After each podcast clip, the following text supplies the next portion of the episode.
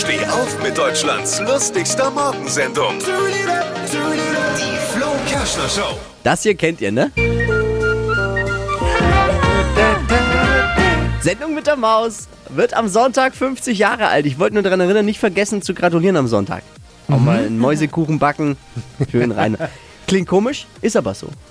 Kennt ihr das noch? So war das ja. Ne? So war das ja immer. Ja, ja. Als Kind saß ich wirklich unzählige Stunden vorm Fernseher und habe mir von der Maus Dinge erklären lassen.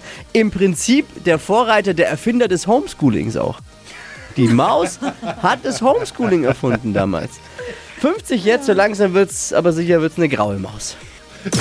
Alle Gags von Flo Kerschner in einem Podcast. Jetzt neu, bereit zum Nachhören. Flo's Gags des Tages. Klick Hitradio N1.de.